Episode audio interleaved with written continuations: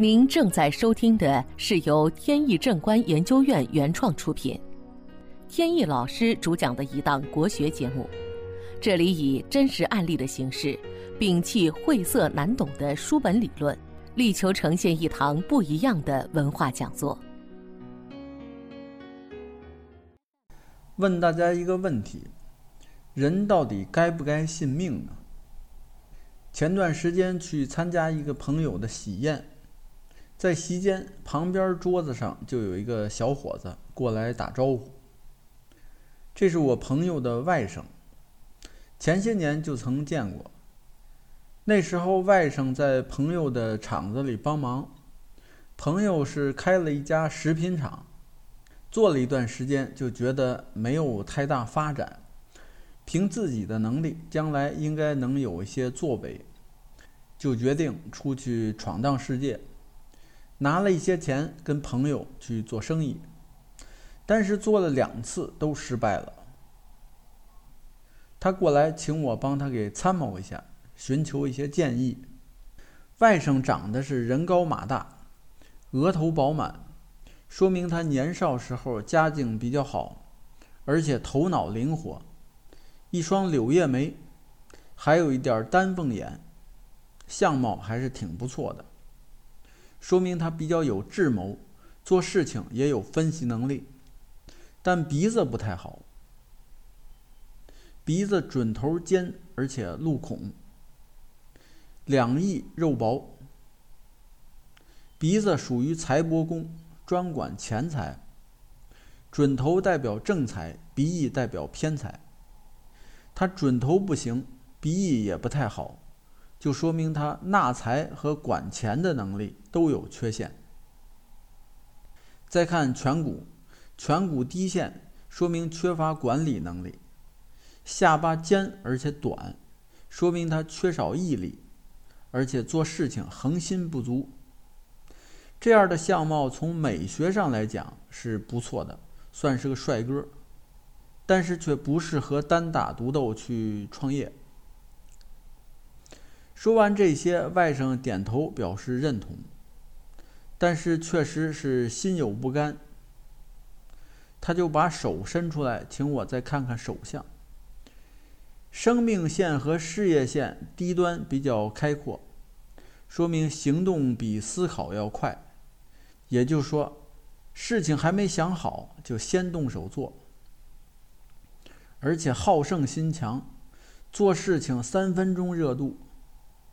再看感情线，又短又直，说明比较自我，做事情难以替别人着想，经常会斤斤计较。比如合伙做生意时候，他会首先想到自己，别人心里舒服不舒服，他很少考虑。所以生意上经常会跟别人争抢利润，也就是属于机关算尽那种人。这也就是导致他两次做生意都失败的原因。虽然我没有说话太直白，但是关键点也是明确的都点了出来。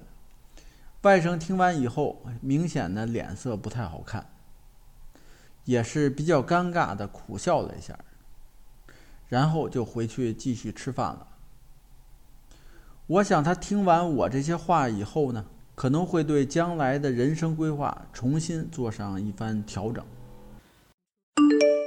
本节目由天意正观研究院原创出品。如需获取更多信息，请在任意网络上搜索“天意正观”即可。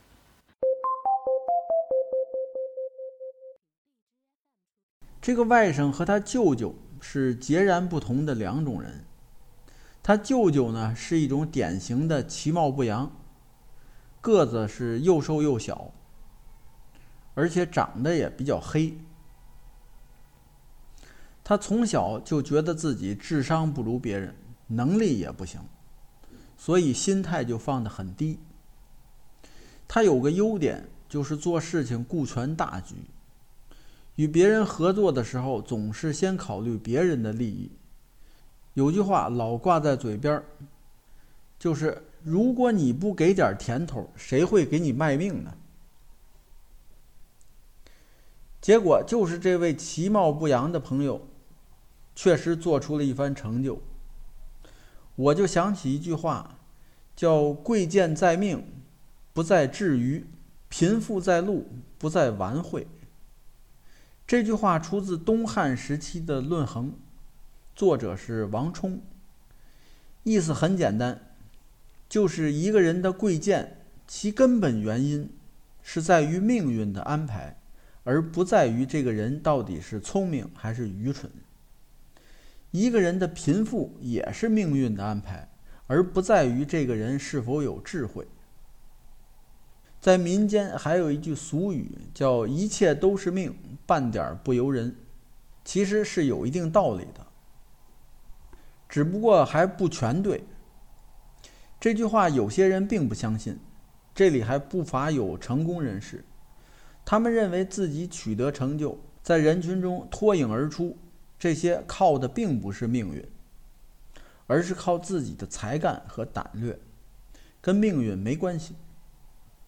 相反，还有一些人是非常信的，其中有一些是怀才不遇的人。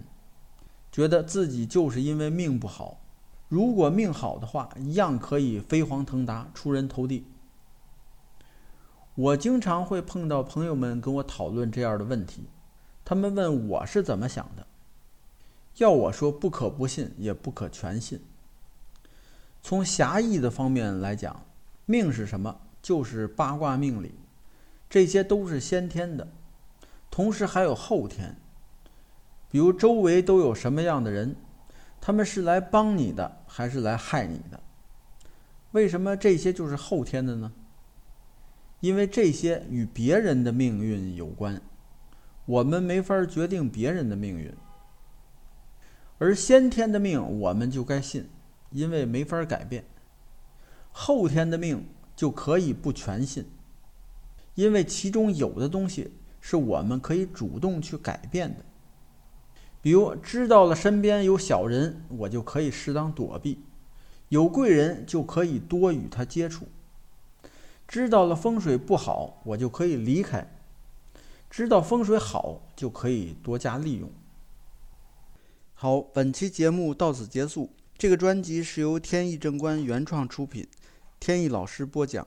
如有问题，欢迎在节目下方留言，我们会及时答复。感谢大家收听，朋友们再见。